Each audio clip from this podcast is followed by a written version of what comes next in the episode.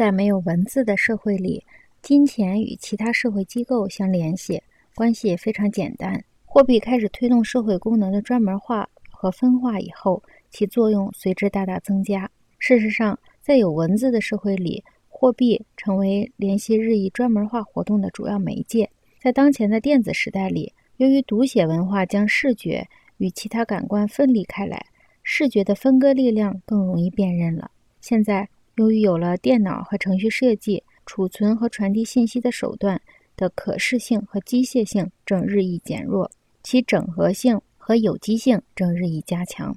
瞬息万里的电力形态所产生的整体场不能视像化，这与电子粒子不可视像化是一个道理。瞬息万里的信息产生时间、空间和职业的相互作用。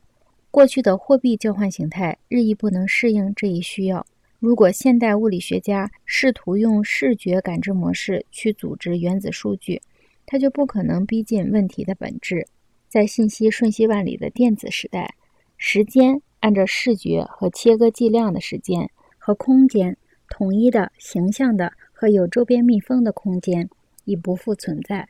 在信息瞬息万里的时代，人们结束了分割性专门化工作的职责，承担了搜集信息的角色。今天，信息搜集恢复了文化的宽泛概念，这一点和采集食物的原始人要与环境保持完美的平衡完全相同。在这个新型的、踪迹不定的、无所谓专门工作的世界里，我们的猎物是知识，是对生活和社会过程的洞察力。